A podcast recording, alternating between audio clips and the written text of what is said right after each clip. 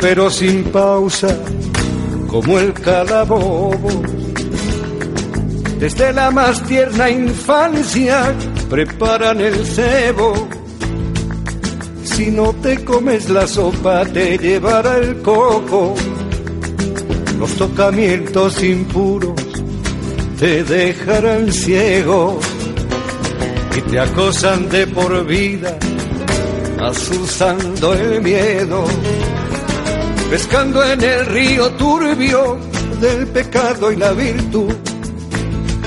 Hola, buenas tardes. Eh, Pedro Galeano y Miguel Campillo Ortiz. Eh, les damos la bienvenida a Sintonía Laica en Radiópolis, en la 92.3 de la frecuencia modulada de Sevilla y por internet www.radiopolis.org.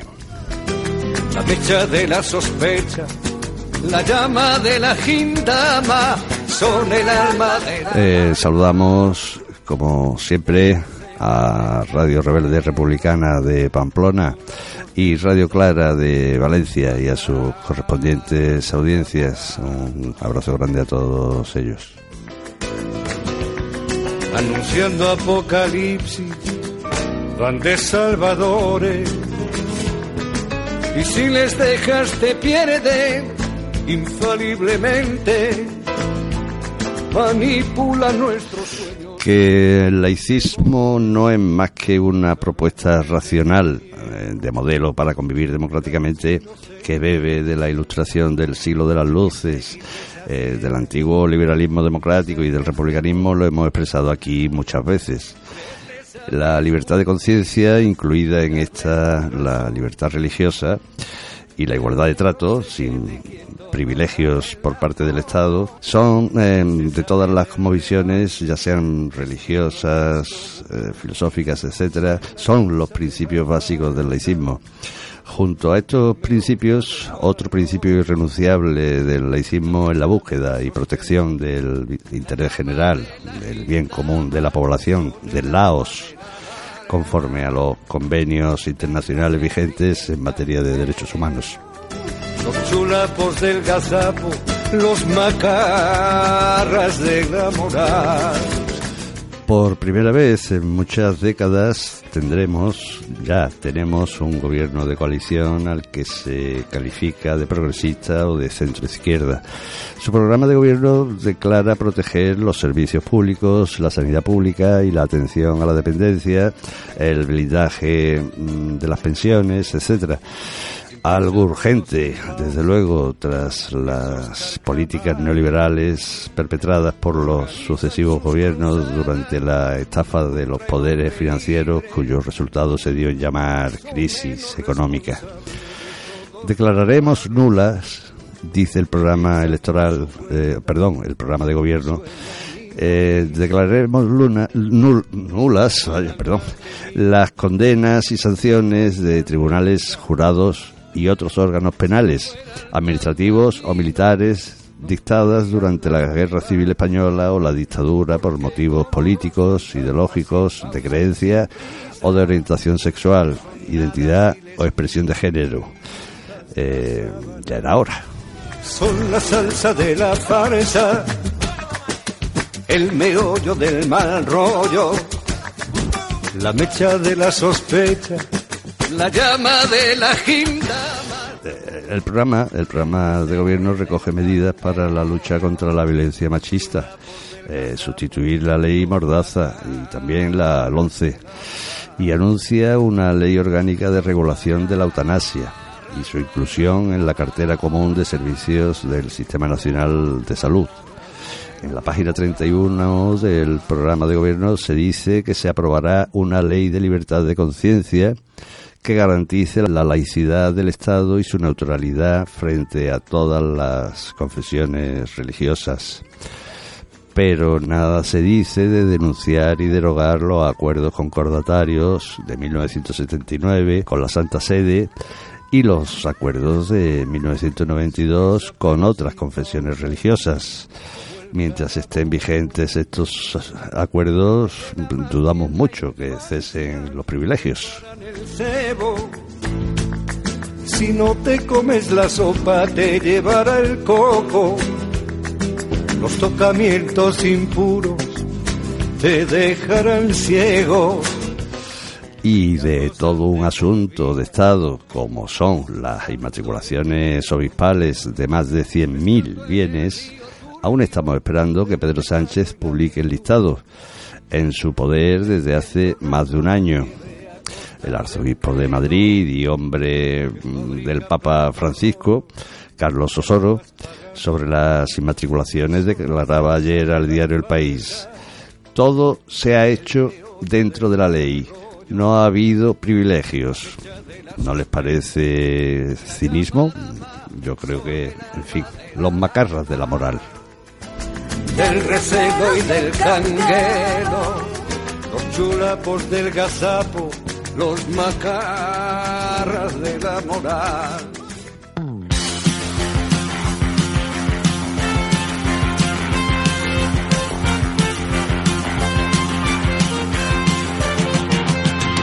Cuando hablen de la patria, no me hablen del honor, no me cuenten batallas ganadas cara al sol.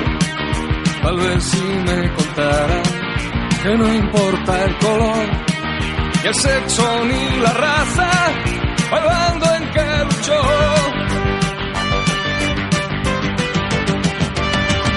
Cuando hablen de la patria, no me hablen del valor, no jueguen con el sable, ni tachen de traidor al que la lleva dentro, pegada al corazón, y no anda por la calle con ella en procesión.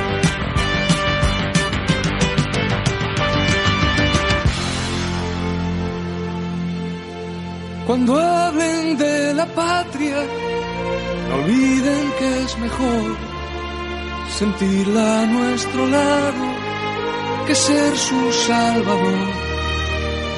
Repetir su nombre, no te armas de razón. Aquí cabemos todos, o no cabe ni Dios.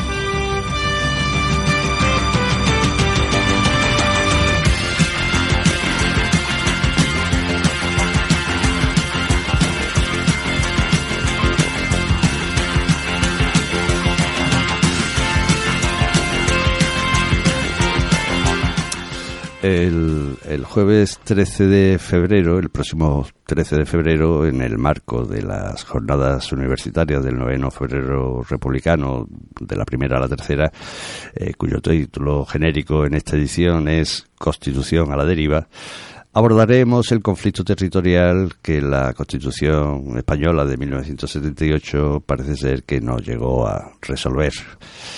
A las seis de la tarde, el profesor de Historia Contemporánea de la Universidad de Córdoba, Ángel Duarte Monserrat, nos hablará de horizontes federales o de horizontes republicanos, o una aproximación.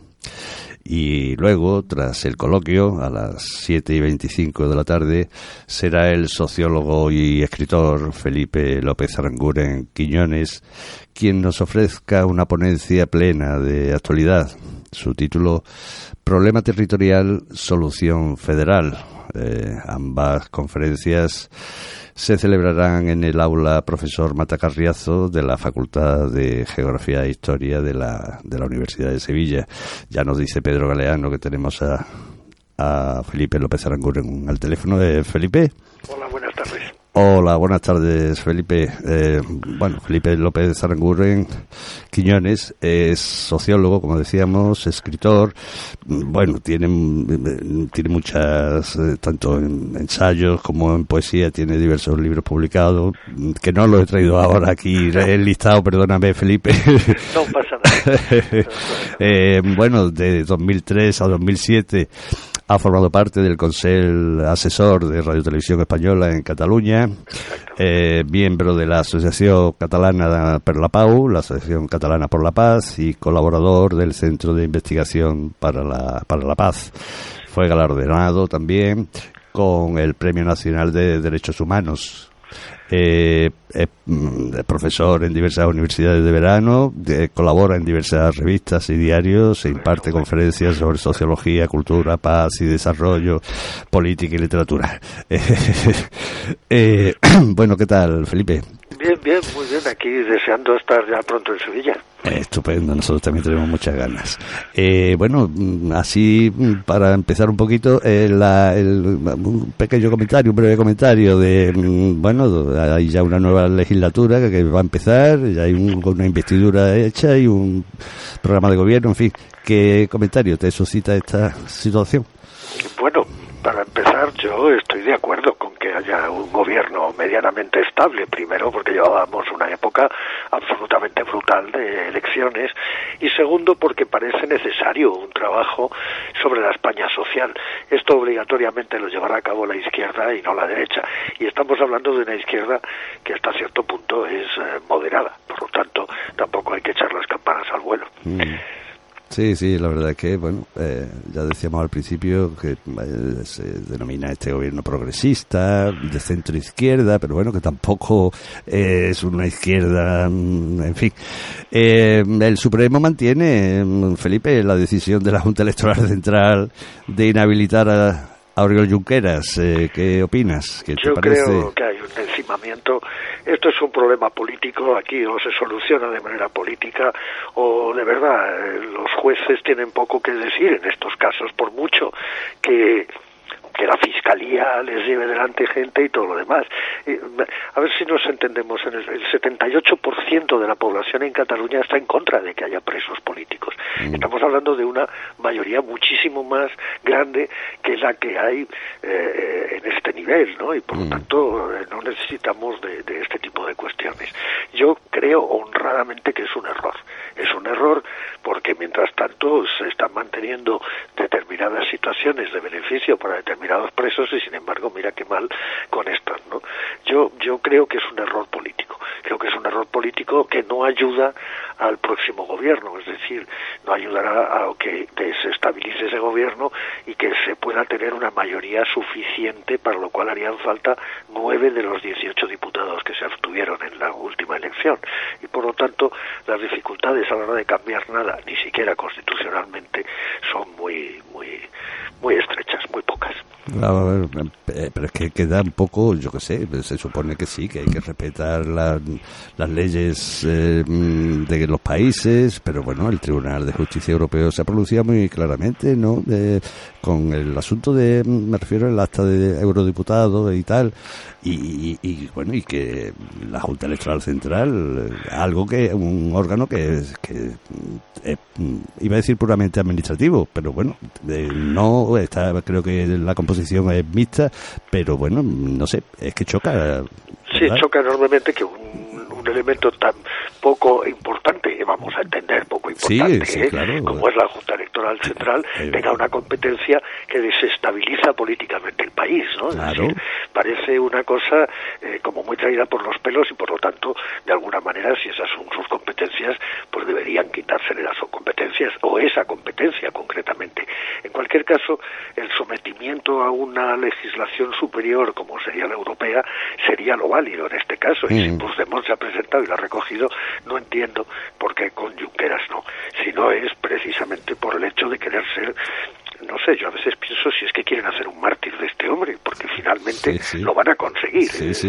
van a conseguir que este hombre, el día que salga de la cárcel, salga con una aureola de, de, de, represaliado político, y este es el problema, claro. Aunque bueno, aquello que a lo que se mm, a lo que recurrió Oriol Junqueras, de que él como católico ferviente y tal y tal, eh, eso le debía de ayudar a un poquito grotesco, ¿no te parece? Bueno, yo personalmente a la hora de, meter dentro del terreno político el discurso religioso siempre lo llevo al fundamentalismo, ¿no? Bueno, pues mm. allá tú, ¿no? Es decir, ahora también es válido que eso es una ideología.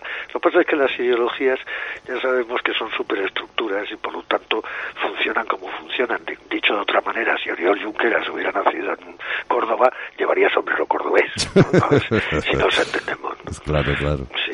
Eh, no sé, mm, hay una en, las redes sociales está circulando mucho con distintas interpretaciones.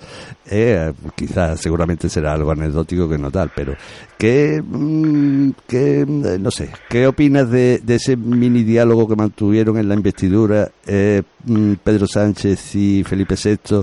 Que bueno, eh, como sabes, eh, Pedro Sánchez cuando ya juró o prometió el, cargo, le comentó al, al rey que mm, ocho meses para diez segundos.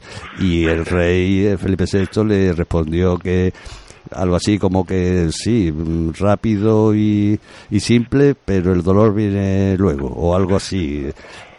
que...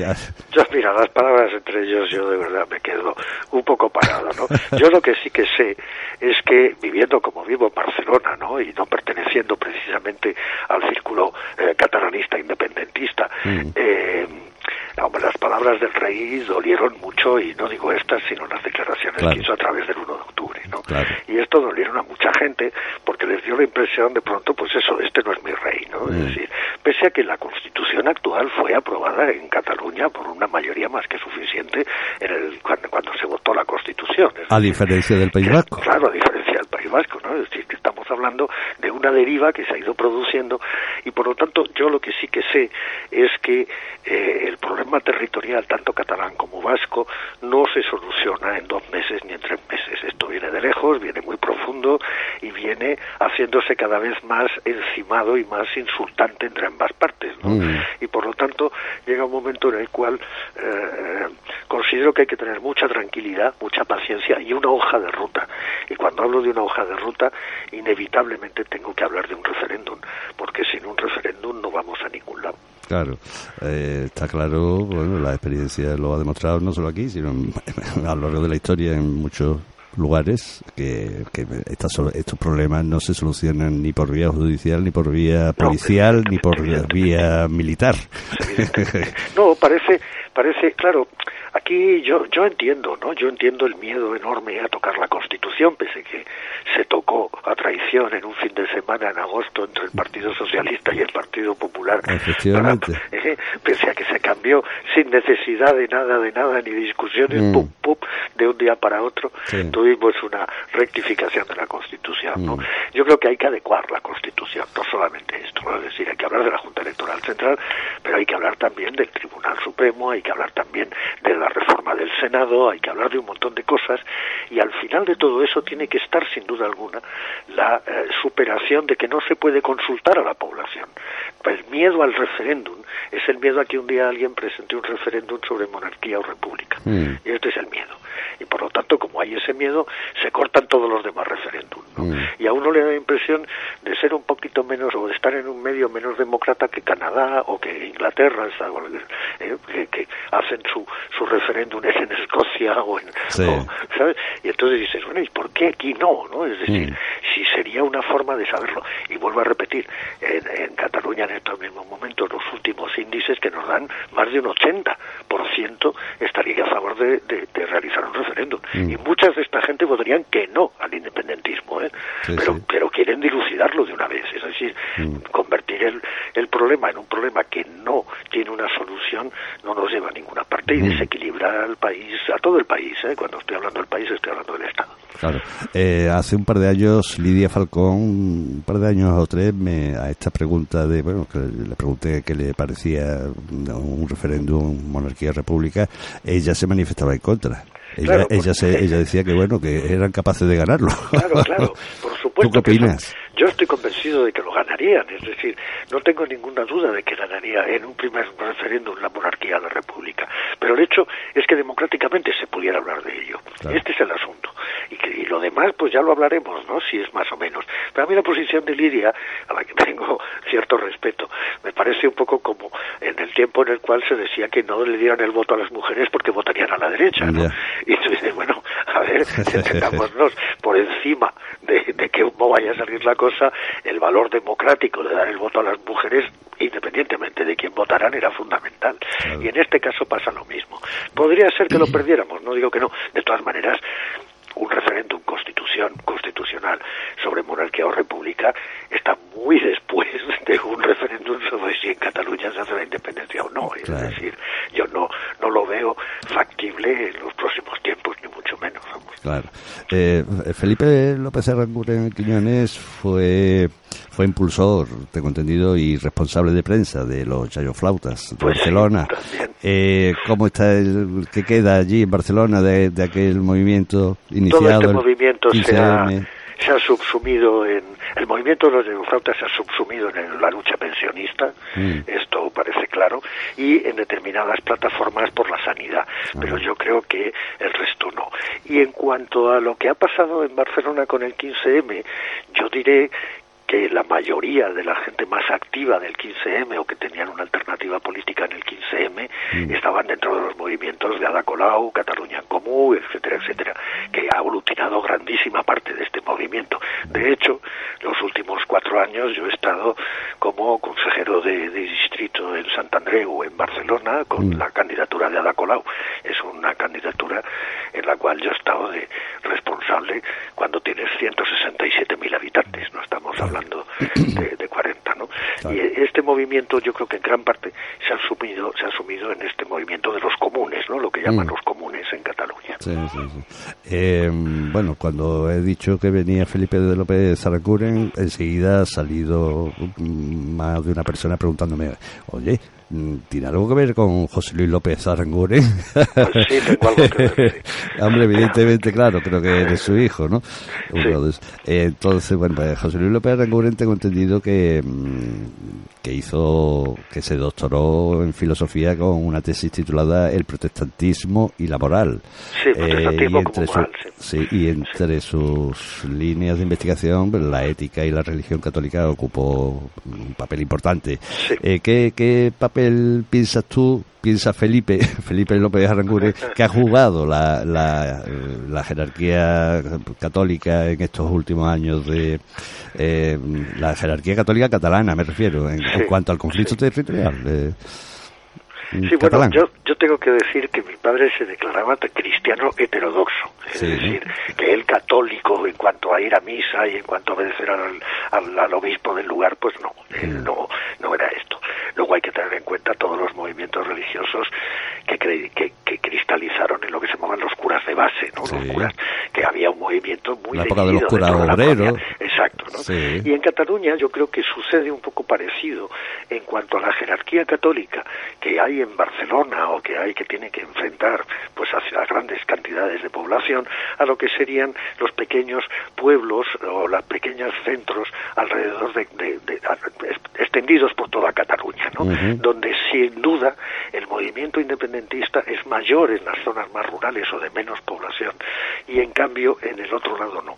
Y aquí sí que se nota mucho en ese sentido el movimiento de los de los de los curas de base, volvamos a lo mismo, ¿no? es decir, de los curas que trabajan o de los sacerdotes que trabajan eh, más pegados a la población, digamos, ¿no?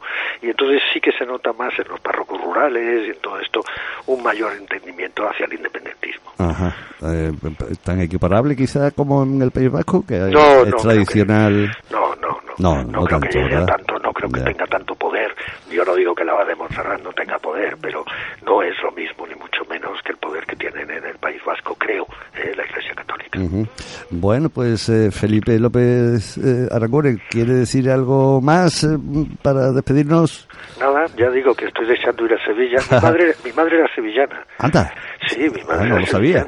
Mi Ah. madre nació en Sevilla y gran parte de mi familia desciende de, de gente de Carmona, judíos Ah, probablemente de Carmona. ah. O sea que hermanamiento tenemos suficiente. Ah, pues será una alegría mm, recibirle aquí en Sevilla y, y asistir a su, a su ponencia que, como les decía, eh, se titula eh, Conflicto... eh, eh, espera, que se me ha Problema ido. territorial. Exacto, pro- problema territorial, eh, solución Federal. federal. Entonces, pues ahí mm, Felipe López de Arranguren Quiñones nos expondrá su punto de vista y su y cómo lo ve. Muy bien. Muchísimas gracias, Felipe. Muchísimas un fuerte abrazo. Venga, igualmente. Hasta pronto. Salud. Ya tenemos cerrado el programa de las jornadas universitarias del noveno febrero republicano de la primera a la tercera. Su título genérico, Constitución a la deriva. Como cada año, comenzaremos las jornadas universitarias con unas palabras en homenaje al republicanismo laico español surgido en el siglo XIX ante el busto de Castelar, en la calle Luis Arnuda, en los Jardines de Cristina, el lunes 10 de febrero a las 5 y cuarto.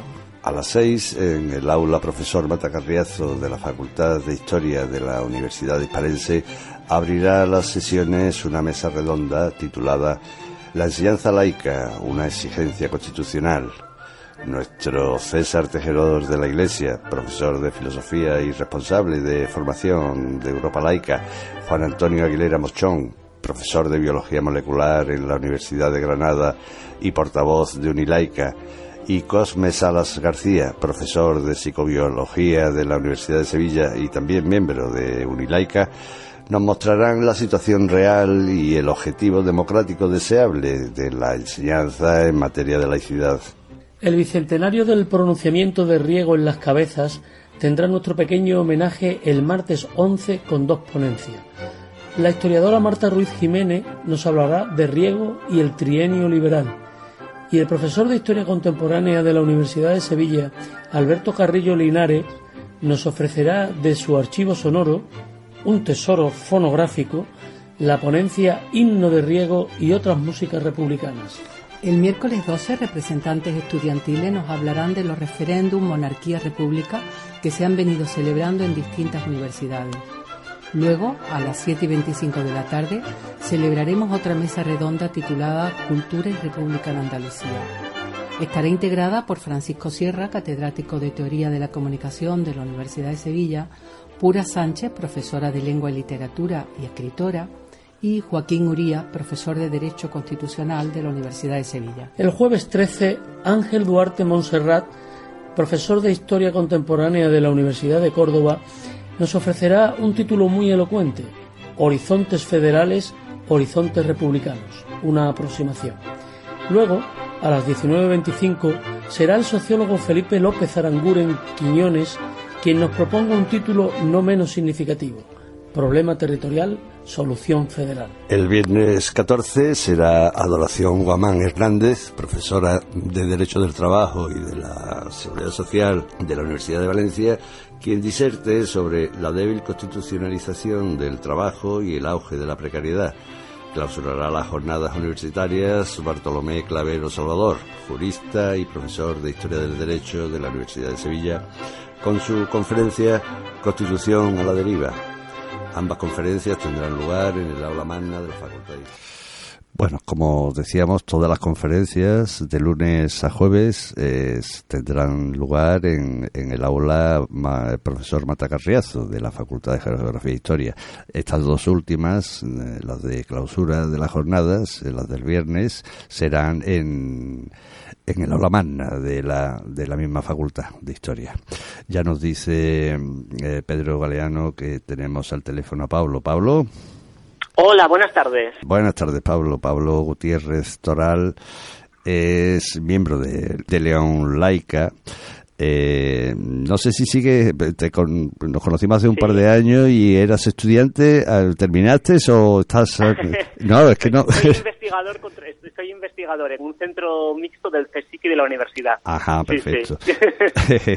bueno, pues el motivo por el que está en sintonía laica es eh, bueno pues porque por iniciativa de Europa laica eh, y especialmente de, de él de, de Pablo Gutiérrez Toral o Pablo G, Toral, Toral como, como a él parece que le gusta, que le digan, bueno, pues él ha impulsado esta iniciativa, como digo, y, la ha elaborado en colaboración con el Consejo Superior de Investigaciones Científicas y otras instituciones y sindicatos, pues ha elaborado, como digo, un calendario científico escolar en todos los idiomas cooficiales que se distribuirá por centros escolares y demás, y además ha elaborado una guía escolar para trabajar con el calendario, eh, tanto el calendario como las guías escolares en diferentes idiomas y que se pueden descargar. Bueno, háblanos, estoy yo hablando más de la cuenta y eres tú el que tienes que hablar. Háblanos, de,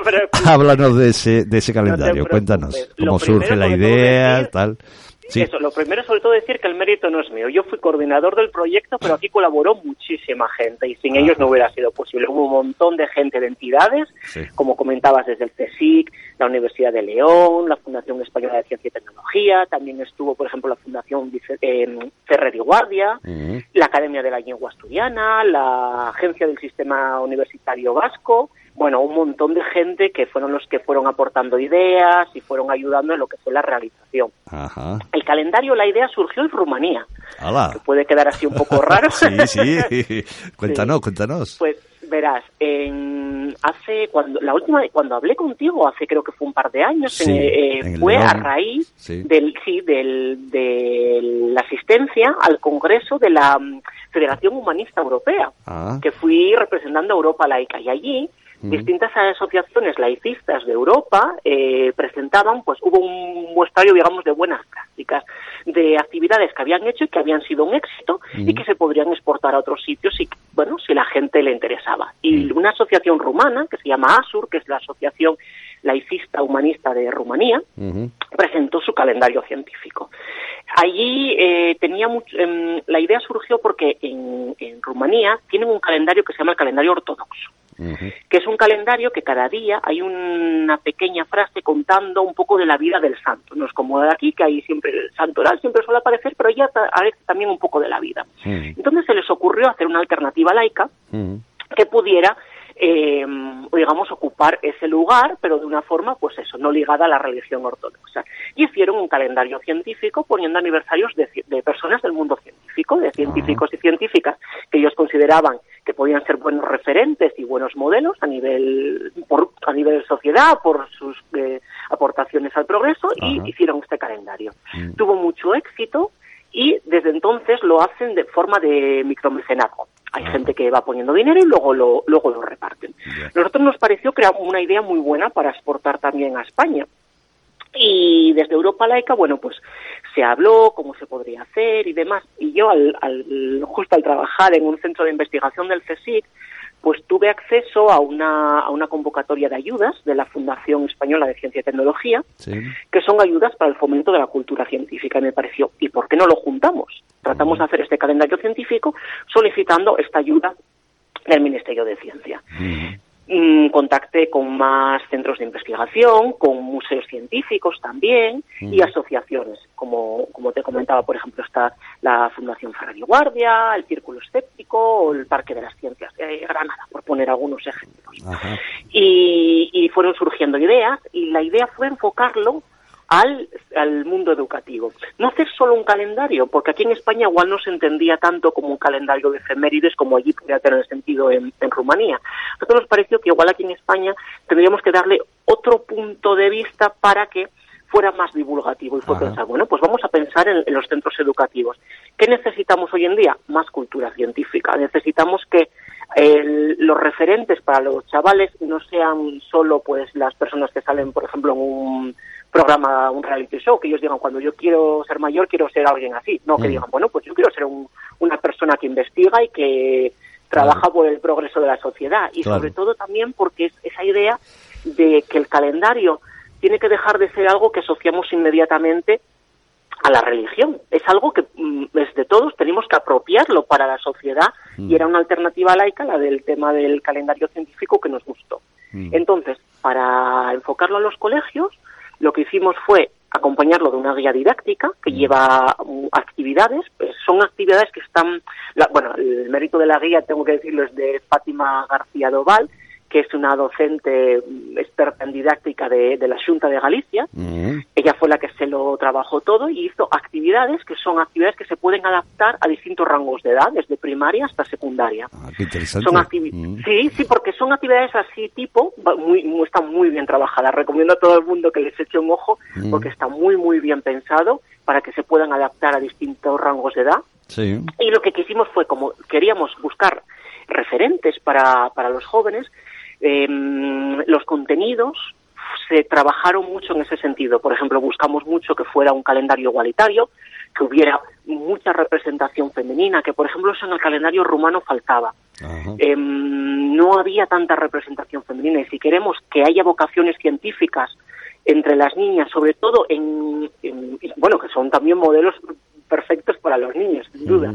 Pero si queremos que haya más vocaciones, por ejemplo, en cambios donde en, campos científicos donde la mujer está infrarrepresentada, por ejemplo, ingeniería, eh, necesitamos que ellas tengan modelos, que vean que hay mujeres de prestigio en, en ese campo que están haciendo grandes aportaciones y que también ellas podrían llegar. Y lo mismo vamos para los chicos todos. Entonces nos pareció una idea de tratar de hacerlo más igualitario, fomentar un poco la divulgación de la ciencia que se hace en centros españoles, porque en España se hace mucha y muy buena ciencia, sobre todo en centros públicos, porque prácticamente toda la ciencia que se hace en España está financiada con dinero público. Entonces es muy importante que se dé a conocer entre la población, que la población sepa lo que se está haciendo y lo que estamos aportando. Entonces buscamos también mucho meter efemérides eh, de centros españoles.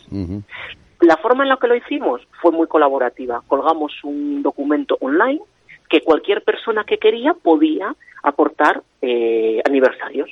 Ah. Podían incluirlos y luego nosotros hicimos una selección teniendo en cuenta esos criterios, el de que fueran efemérides que sirvan para eso, para crear modelos, formar referentes para la gente joven. Em, también que, representase distintas áreas del conocimiento.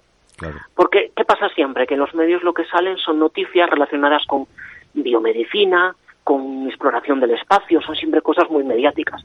La investigación, por ejemplo, en ganadería, que es lo que yo hago, no es tan mediático, mm. pero también es importante.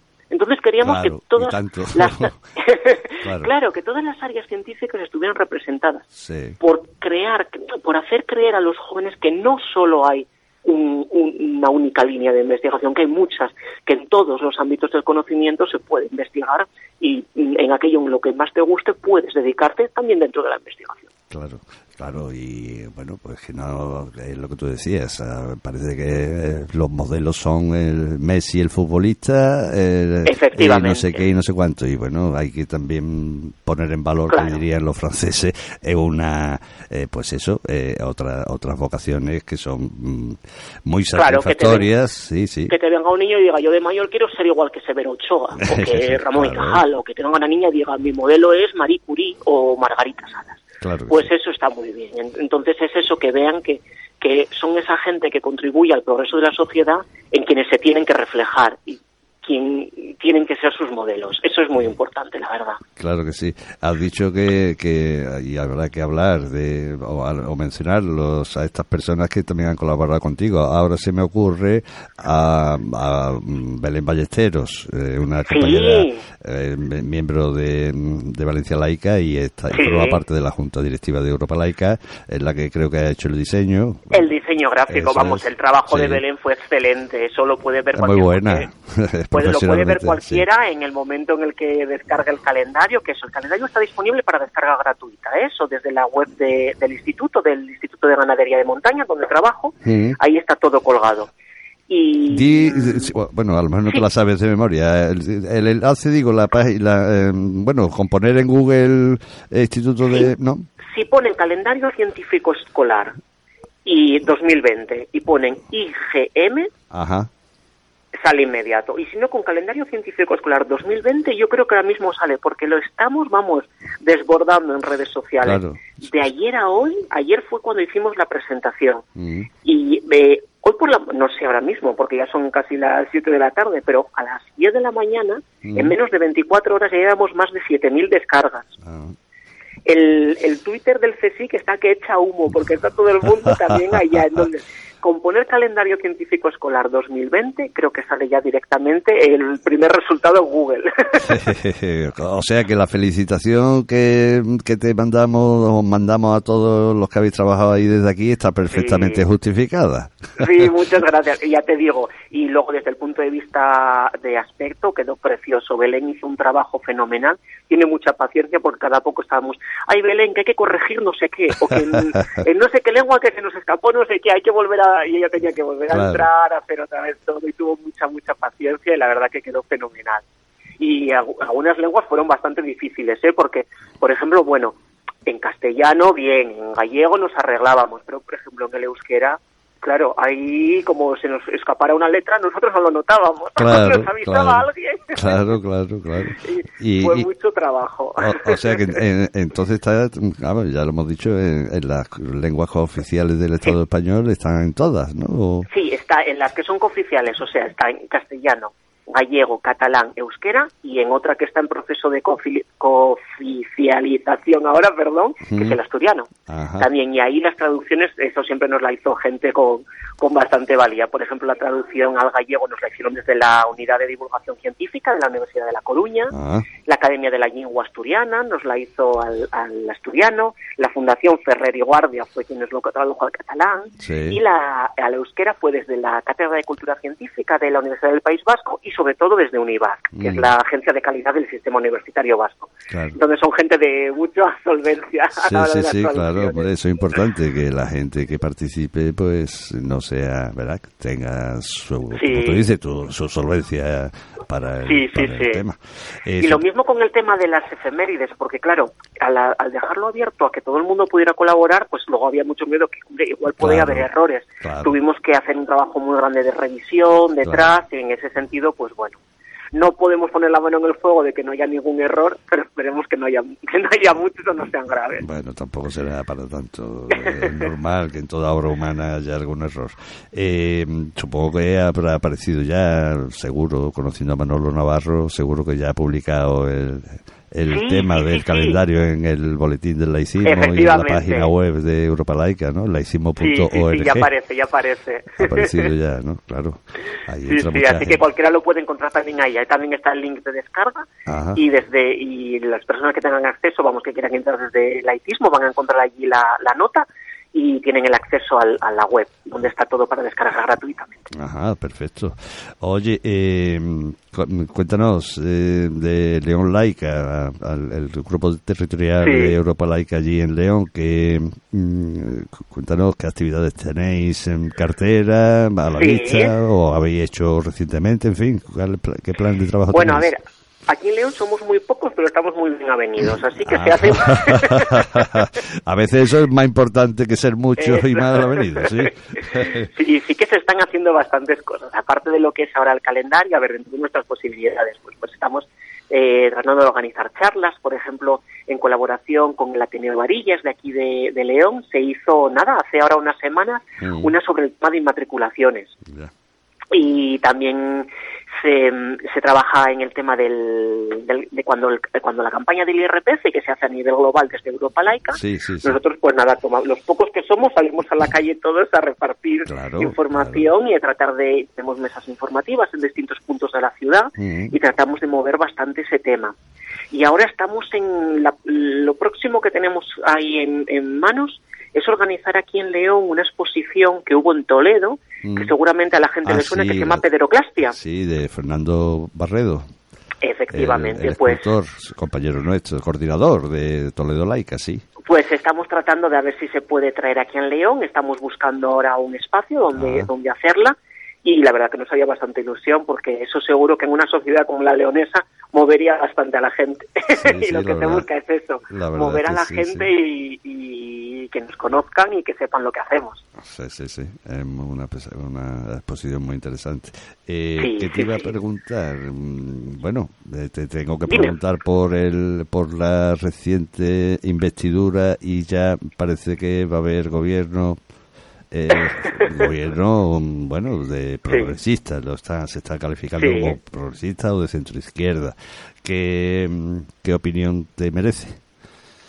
Hombre, pues desde luego yo como ahora hablo como persona que trabaja en el mundo científico es muy importante porque tenemos mucha, muchos temas que están bloqueados a nivel de convocatorias y demás y ahora ya independientemente ya de lo que vaya a ser lo global del, gobierno, la idea es que siga habiendo un ministerio de, de ciencia, mm. donde estaba ahora Pedro Duque, y sería muy importante, la verdad. Y luego desde el punto de vista del laicismo, pues bueno, la muestra ya está que en la, en la en la toma de posesión del presidente no hubo ni Biblia ni crucifijos. Luego, bueno, creo que son pasos importantes.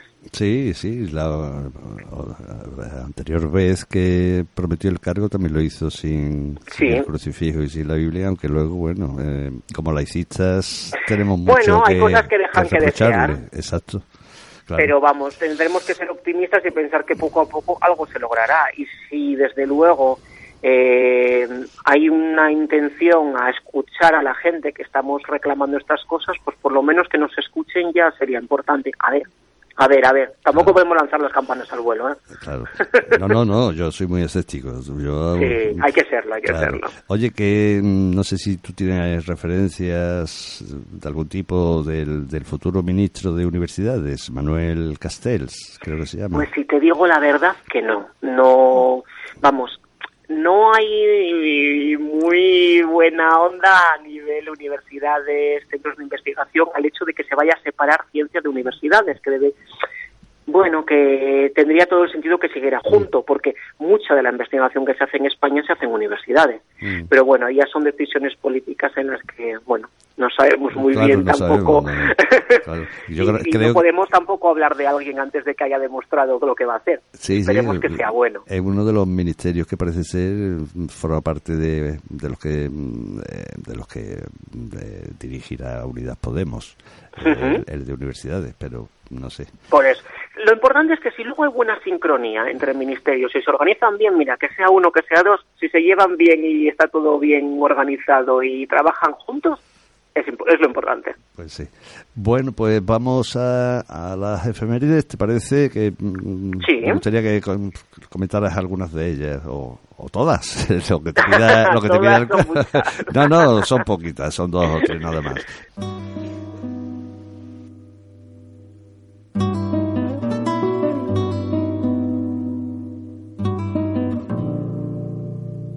Efemérides.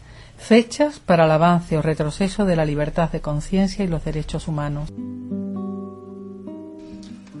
Eh, tal día como hoy, un 9 de enero de 1349, en la ciudad suiza de, de, Basilea, los ciudadanos le atribuyen la peste bubónica a las familias de origen judío, por lo que las apresan y las queman vivas. Eh, otro 9 de enero, esta vez de 1570, a Lima eh, llega una real cédula de Felipe II en la que se ordena el establecimiento de la Inquisición en Perú. En fin, eh, ¿qué te parece, Pablo? ¿Pablo? Pues ah. pues mira, que si en aquella época hubiera habido un calendario científico escolar en las aulas, no hubieran pasado estas cosas, porque la gente tendría un espíritu crítico. pues sí, lo que pasa probablemente no hubiera calado ese tipo de ideas. Lo que pasa es que fíjate, allí en el siglo XIV, bueno, el siglo, de, el siglo de la peste, claro, pues eso, eh, los judíos mismos son los que están haciendo que... Y luego en el siglo XVI, cuando llega la Inquisición a Perú, pues fíjate. Pues sí, pues sí. Pues mira, por eso comento que es importante la cultura científica, que ayuda a que la gente tenga espíritu crítico, que sean racionales y que no se dejen llevar por supersticiones o creencias fuera de lo, de lo normal, mm. a lo paranormal, ayuda mucho. Y desde luego eso, necesitamos más cultura científica. Ahora al final, bueno, ahora voy a, del calendario científico escolar, del que estamos hablando con Pablo Gutiérrez Toral, eh, extraemos la entrada del día de hoy. El 9 de enero de 1903 nace Melita Schenk Grafin von Stauffenberg. Vaya como hablo yo el alemán, ¿eh? ¿Te has dado cuenta? O el polaco. Más conocida después como Melita Schiller aviadora pionera que participó en muchos vuelos experimentales y en otros tantos experimentos mecánicos. Eh, su cuñado Klaus von esto lo he sacado de la Wikipedia. Su, de eh, su cuñado Klaus eh, Klaus von Stauffenberg, Stauffenberg participó en el atentado a Hitler el 20 de julio de 1944 conocido como el atentado Stauffenberg o también la operación Valkyria eh, ¿Qué comentario? ¿Quieres añadir un poquito más de, respecto a Melita? No, me, que me encanta justo que haya coincidido hoy esta efeméride porque es uno de los ejemplos en los que comentaba antes que necesitábamos tener referentes. Una mujer que nace a principios del siglo XX y que se convierte en una, aviadora, mm. pero no una aviadora cualquiera, no era una señora que cogía un avión de recreo y salía por ahí, no. Hizo un montón de vuelos experimentales. Mm. En, si no recuerdo mal, lo que hacían era subía a gran altura y se dejaba caer en picado y así conseguía eh, hacer un efecto que sería parecido a la falta de gravedad durante unos segundos. Y, con eso pudieron estudiar mucho cómo afectaba eso. Ah. Fue, fue muy interesante. Lo que, lo que, si no me, creo que fue Melita la que, la que trabajó mucho en eso. Y tiene uno de los récords a nivel, si no me equivoco, el número de vuelos de ese tipo. Y entonces es uno de los modelos referentes que, bueno, pues que creemos que pueden ser muy interesantes para, para niños y niñas. Una persona que rompe moldes en una época en la que las mujeres no eran aviadoras, ella no solo lo era, sino que era una aviadora pionera, vamos. Ella, ya te digo, eh, eh, bueno, ya cayó abatida por un avión norteamericano, creo en 1946 o así. Sí. luego tuvo una deriva un poco rara. Sí, sí, de ella no hablamos. Claro, claro. eh, ella era cuñada de, ya lo hemos comentado antes, cuñada de... No, no, no, ella no llegó a participar, parece ser, en el atentado a Hitler, pero Mm, bueno, su cuñado y tal. Eh, oye, respecto a lo que decías de que eso es muy interesante y abriremos el Febrero Republicano precisamente con una mesa redonda en la que participarán nuestros compañeros César Tejedor de la Iglesia, que ya sabes, responsable de formación de Europa Laica, y eh, participará también Juan Antonio mm, Aguilera Mochón, que es profesor en la Universidad de Granada de Biología Molecular, y también el catedrático de psicobiología de la Universidad de Sevilla, también miembro de Europa Laica y Unilaica, eh, con Mesala García. El título de la mesa redonda ese, eh, será el lunes 10 de febrero. Eh, se titula La enseñanza eh, la enseñanza laica una exigencia constitucional. Eh, entonces, bueno, ya sabe, eh, sobre todo Juan Antonio Aguilera Mochón desde Granada con Unilaica mm, lucha mucho por, la por la mm, por sacar de la universidad la pseudociencia, la, etcétera, etcétera. ¿Cómo está en León este tema, en la Universidad de León? Mira, pues en León no hemos tenido grandes problemas, pero en algún caso que sí que hubo de tratar de organizar algún curso pseudocientífico, la respuesta fue contundente desde la universidad, se canceló inmediato. Nada más que se comentó, se canceló inmediato y la verdad que estamos bastante contentos. A nivel de laicidad, bueno, eh, no es una universidad en la que haya por ejemplo, como otras que tienen los, los temas de capillas y demás. Pero aquí eh, sí se sigue haciendo, si no me equivoco, se sigue haciendo una misa anual en la fiesta. Eso sí que sería algo a mejorar. A ver, todo no se puede tener perfecto, hay que tratar de mejorar aspectos. Y si algunos funcionan bien, pues bueno, otros. Pero ahora mismo, la verdad que el equipo, vamos, los equipos rectores que ha habido en los últimos años en ese, en ese tema en León, no no ha habido problema. Y, y, también recuerdo ahora que Odulia Díaz, la, la coordinadora de León Laica y, vicepresidenta de Europa Laica, eh, inició un programa con, creo recordar, con la Universidad de León, ¿no? Un programita de radio de, sobre el laicismo. Sí, eh, sí, en radio universitaria. Exacto. ¿Y qué tal? ¿Hay alguna novedad al respecto? O? Pues se hizo durante un tiempo, ahora está parado. Pero sí, sí, sé que se hizo unos meses, pero luego ya me dijo Tulia que había habido problemas, no recuerdo cuáles, y no sabía si se había reiniciado. pues no te sé, ahí sí que no te sé decir. no te preocupes. Oye, que ya nos dice Pedro que, que vayamos despidiéndonos. ¿Quieres añadir algo más ya para despedirnos? Nada, yo creo que, ha quedado perfecto y nada, animar a la gente a que traten de descargar el calendario y que le den utilidad, que para eso lo, lo hicimos. Muy bien, pues eh, Pablo... Ah, bueno, y comentar que se va a enviar copias impresas por Andalucía también, ¿eh? Ah, perfecto, pues, pues ya las veremos por aquí y, y seguro. Pablo Gutiérrez Toral, de León Laica, un abrazo grande. Venga, otro. Hasta, hasta la próxima. hasta luego, hasta luego. La llama de la gintama son el alma de la alarma, del recebo y del canguero, los chulapos del gazapo, los macarras de la moral